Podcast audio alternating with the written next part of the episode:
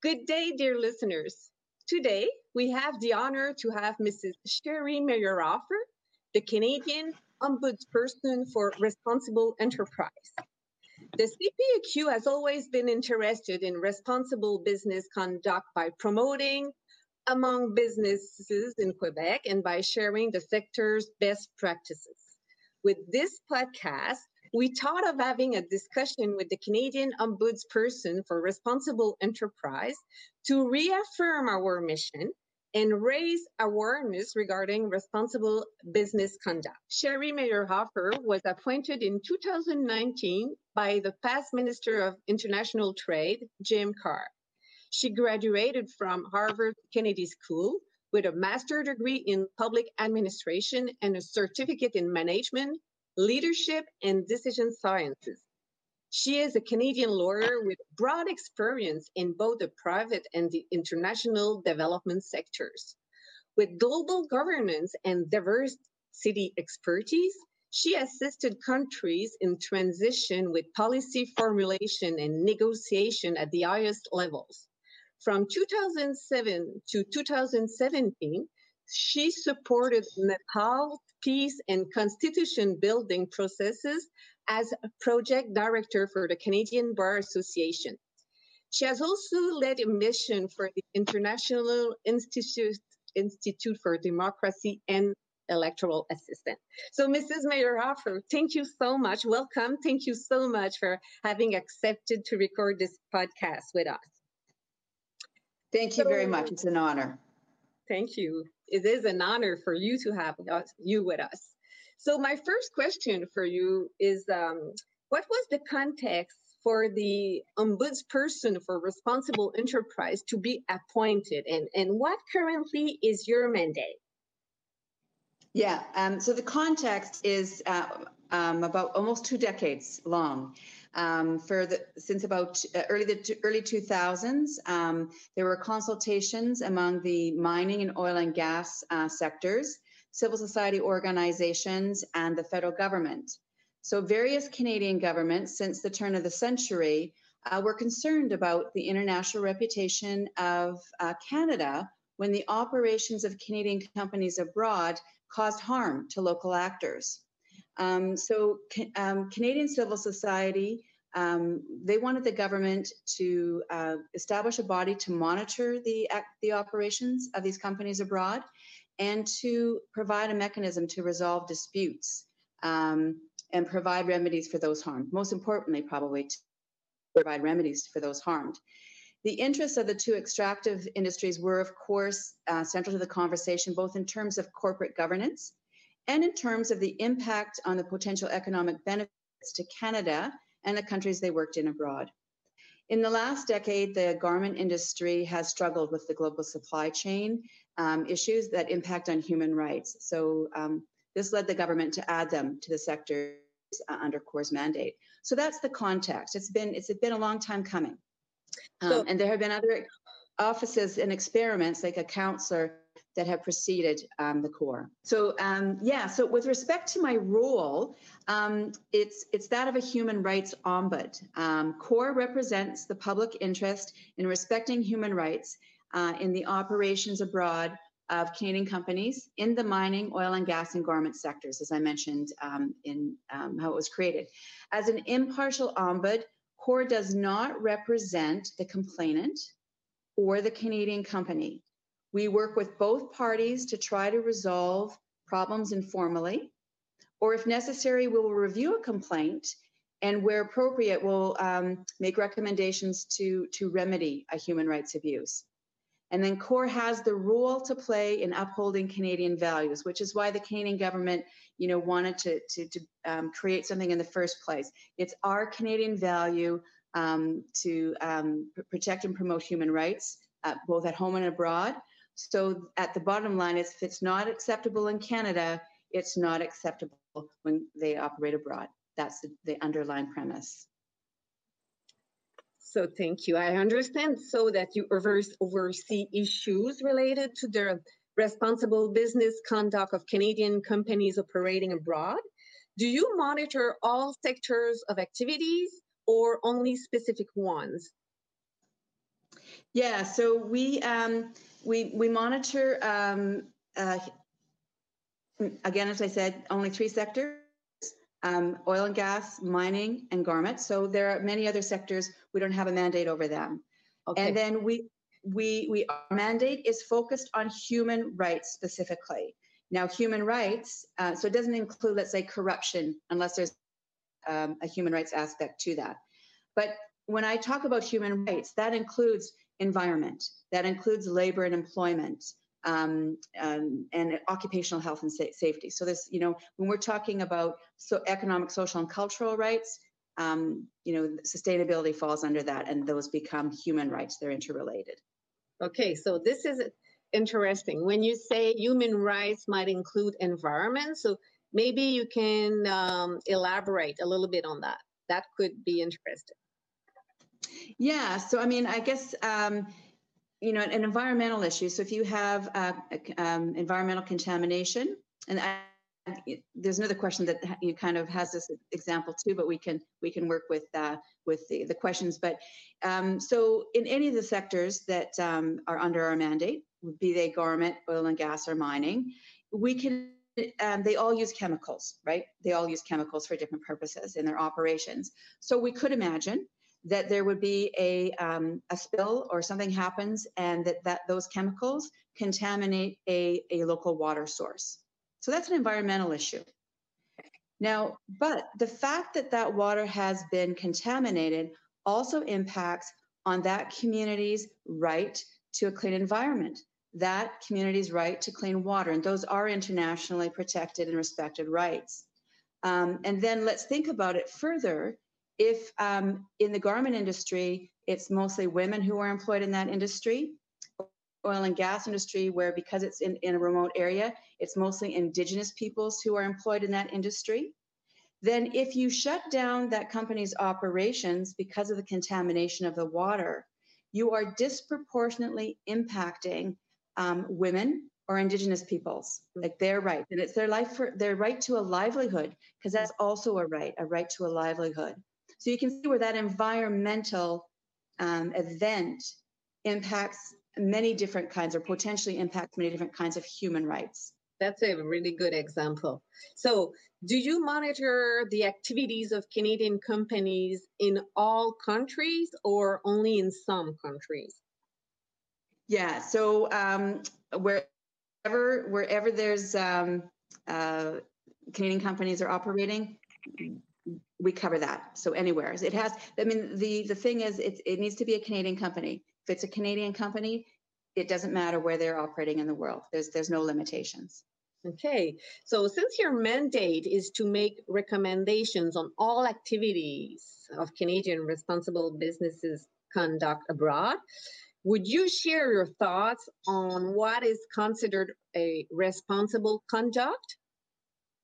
Yeah. So responsible business conduct is about companies doing business responsibly in an economically, socially, and environmentally sustainable manner. It's conduct demonstrating respect for human rights at home and abroad, and it needs to be consistent with applicable laws at home and abroad. If it's good in Canada, it, you know, it's, it's good uh, away, and internationally recognized standards. So I just want to say on that point, laws in other countries may not be up to the standard of Canadian laws. However, we have signed on to international treaties, and those international treaties are, in fact, what we base Canadian laws are, those standards. So companies operating abroad do need to um, be at that standard of Canadian standards because those are international standards. And that's what guides the work of CORE. And that's the standard we will hold them accountable to, okay. not the local law. yeah. So I should understand then uh, that ISO 26000 or OECD's guidelines for multinational enterprises or UN guiding principles on businesses and human rights are uh, serving as guide. Is it possible? Yeah, so um, I'll start by definitely the OECD guidelines uh, for multi- multinational enterprises and the UN guiding principles for business and human rights. Those are actually right in our mandate, and we are required to um, uh, to refer to them when we're making our determination as to whether a standard has met or not met. And um, those are um, documents that Canada has signed on to, right? And so they are international commitments mm-hmm. um, that Canada has um, made to hold Canadian companies to account for their implementation. So that's what those are. They're international commitments. Whereas ISO uh, 26000, those are commercial standards. So we're not we're not applying those. Those are commercial standards. We're applying international human rights standards. Okay, um, that's a, a good difference. So I understand also there's a possibility to submit a complaint against a Canadian company concerning a alleged violation human rights abuse presumption. Is it possible to give us examples on human rights abuse for Canadian companies operating abroad? You gave an example earlier. Would you have another example? Yeah, no, that's that's my best example, and I think it's really good because it applies to all three sectors. It brings in women and Indigenous people, you know, as well as just the environmental. Um, but you know, again, I just want to reiterate that human rights abuses can arise in a, um, a wide range of matters, and I, I think I mentioned before, like occupational health and safety, Access to land is another one that I didn't mention before, um, and employment practices such as fair wa- wages and reasonable hours of work. So those are all, you know, um, you know, part of human rights. And, and the example I gave, you know, about the, the water contamination, it's mm-hmm. it's a really good one because of, of how um, you can see it, it's so multi-intersectional. Yes. And when we we read alleged a violation on your website, we wonder why mm-hmm. one presume a violation of rights. Yeah, so that's just a matter of administrative law or rule of law, is that, you know, everything is alleged until such time as evidence shows that it's factual. So, you know, as a as an ombuds office, we are, you know, we have a dispute resolution mechanism, we have a process, we are a fair arbitrator, a neutral arbitrator. So a complaint is alleged until such time as the facts show that it's it's either proven or mm-hmm. it's disproven, right? So yeah. that's why it's alleged. So every complaint is going to be alleged until we uh, perhaps conduct a review. Um, so, and I just want to say here that uh, with respect to reviews, uh, CORE can receive a review, a, a, um, a complaint from a, a, a complainant, and we can do a review based on a complaint. Or we can decide to, based on things we're hearing or things we're seeing, initiate our own review uh, without a complaint. But at the same time, even if we initiate our own um, review, it's still an alleged um, uh, problem. It's still an allegation because until it's proven, it's an allegation, even if we do it ourselves. Okay. In addition to complaints for alleged violation human rights abuse, are there other possible types of complaints no, um, human rights, like we are focused on human rights, right? So that's just, so if that's the narrow, that's the limitation. Now, as I said, human rights are very broad. International human rights standards, they're economic, social, and cultural. So, and, and then of course there's also political and civil, which is kind of what we often think in Canada as human rights being, but it's, it's super broad. Yeah. Okay. So I understand that as you mentioned, it that is uh, it is possible to file a complaint with your office on human rights abuse against Canadian companies operating abroad. Can you explain how your office office addresses these complaints? Yeah, so we have actually delayed the launch of the complaints process with uh, COVID-19. So it's not mm. launched and we're not we're not yet receiving complaints. However, when it is launched, we will accept complaints through online submissions uh, forms or by email. And there's going to be an intake process, and we're working on all of these um, processes right now and getting forms and, and, and things in place. And we expect um, to take quite a bit of time um, on this intake of complaints on the phone to talk to people who want to file a complaint, um, we want um, complainants or potential complainants to understand our process, which we will publish um, before we launch, so that they can choose whether or not to proceed.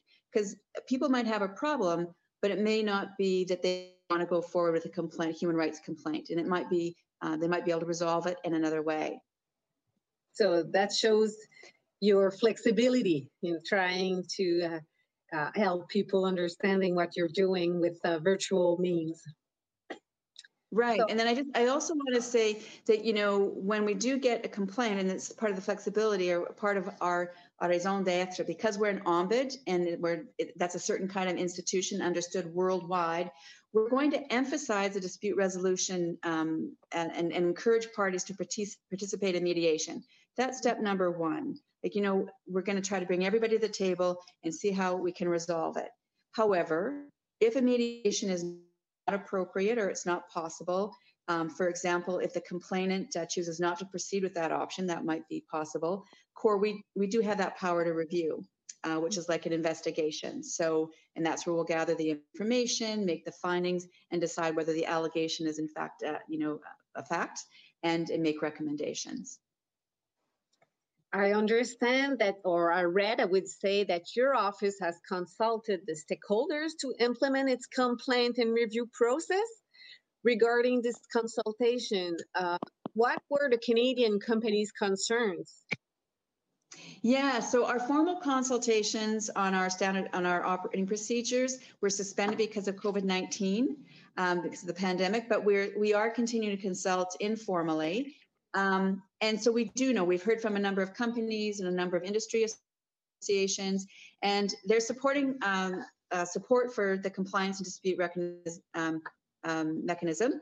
Their main concern, uh, they've told us, is to ensure that commercially uh, sensitive information is protected. So that that's the major concern that companies have, which is understandable. Yes.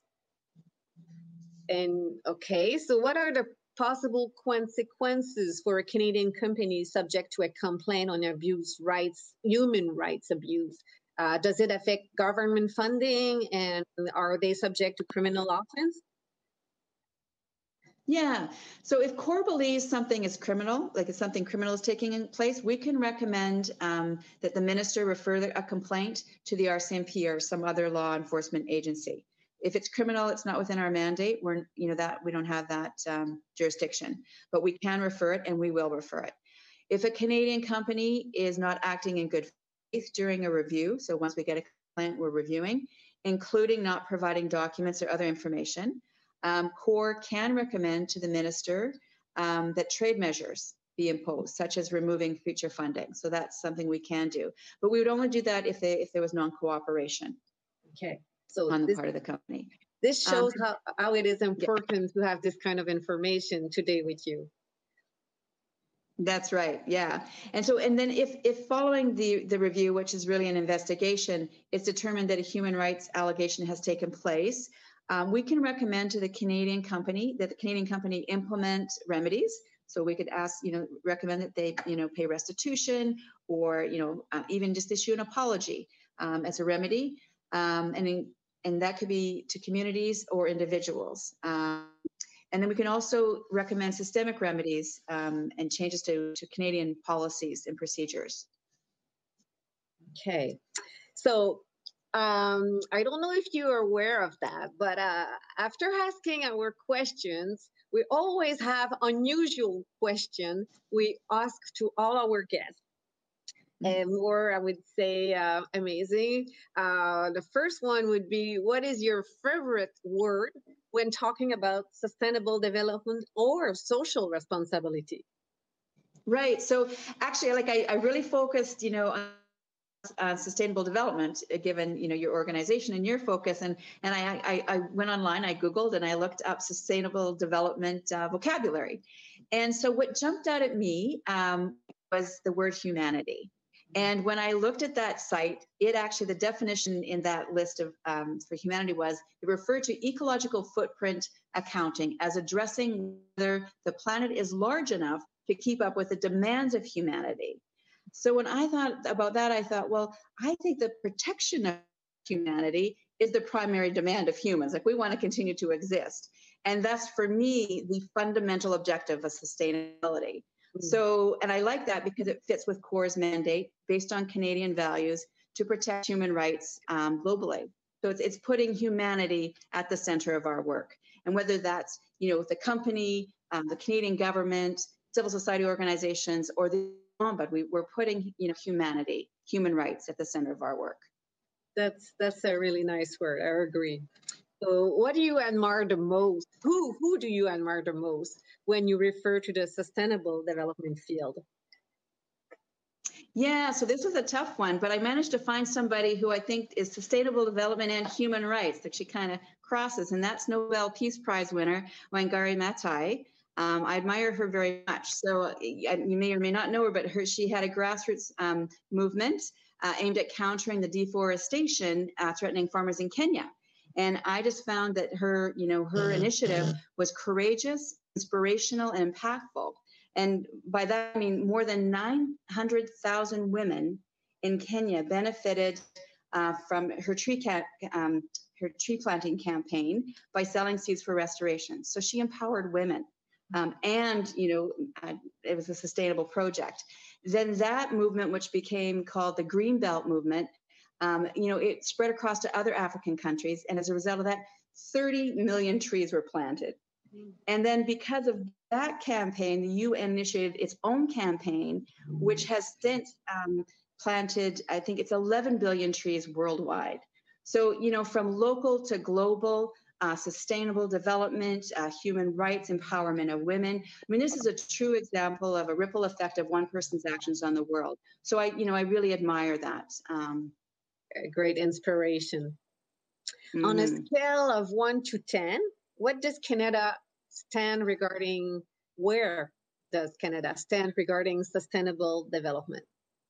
Yeah, so I'm no expert, you know, in this area, and so I, what I did was, you know, I, I wanted to take a look at, um, you know, uh, what's out there, and, and I did look to a 2019 report by the Sustainable Development Solutions Network, and they ranked Canada 20th out of 162 countries in terms of sustainable development. So, you know, Canada ranked well, uh, so well, sorry, it ranked well below Nordic countries uh, in 2019, but still, you know, 20, 20th out of 162, that's pretty good.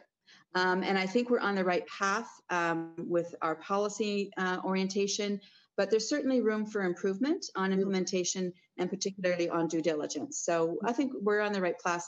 Um, we're in the top 20. It's good. Yeah, that's good. That's good. What is Canada most proud of on the matter of sustainability or social responsibility? Do, do you have an opinion? Yes. Well, I think, you know, just uh, I listened to what's been going on since 2015 um, and the focus on women in Canada. I would say that we're pretty proud of, um, the government's pretty proud of its gender based analysis plus policy, which is grounded in fundamental principles of human rights. Um, so Canada's Federal Sustainable Development Strategy aligns with the UN Sustainable Development Goals, the SDGs, which pledges to leave no one behind. Um, so it's the universality of human rights. So what I think this emphasizes in terms of sustainable development, it, it, hi- it emphasizes and highlights that there are three dimensions to sustainable development. It's not just the environment, it's social, economic, and environmental, right? Mm-hmm. So yeah. um, I think that's what that points out. And our last question is what plant, tree, or animal would you wish to be reincarnated in if ever this was possible? Yeah, this was an easy one for me. Um, I want to be a strong, healthy maple tree. Oh, because it represents Canada. It represents Canada and what I want Canada to be strong, healthy, with branches that provide shade, protection, and a place to think about how to do things better. Um, a healthy tree, of course, symbolizes sustainability, something that exists across generations with roots in the past and branches growing into the future. So for me, a maple tree. That's what I wow. want to be. This is a great metaphor. Thank you so much. It, it, was an honor and a pleasure to have this discussion with you, Mrs. Meyerhoffer. Thank you so much. And I'm sure that our businesses learned a lot by uh, listening to you today. Thank you. Thank you very much. It's an honor.